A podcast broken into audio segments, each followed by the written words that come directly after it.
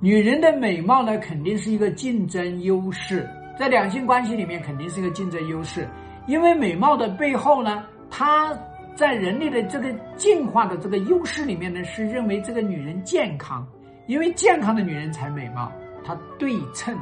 那么，女人的美貌在恋爱里面，在婚姻里面，它是不一样的。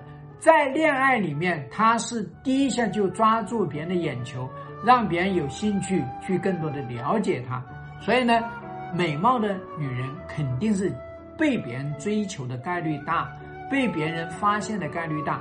那么在婚姻里面呢，美貌呢是最快被忽略的。美貌的女人不会因为她美，老公就会让着她，老公就会迁就她，就会纵容她，不是。就是美貌这件事情呢，一旦结婚，美貌就不是夫妻之间最核心的一层关系了。大家知道呢，婚姻里面它是实用主义的，美貌不能够实用，而且美貌是很容易折旧，很容易疲劳。那么我们说呢，在婚姻里面最核心的事情是美貌，在婚姻里面他是会排在次要位置。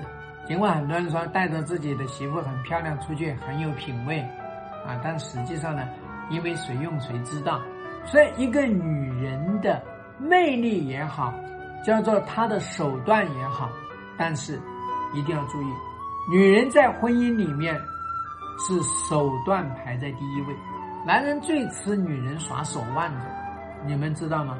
男人最吃女人耍手腕子，最吃这一套。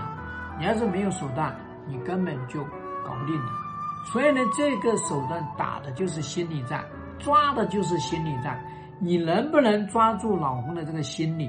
所以婚姻里面核心的三大支柱，一个叫物质支柱，一个叫心理支柱，还一个叫做卧室支柱，也就是房事支柱。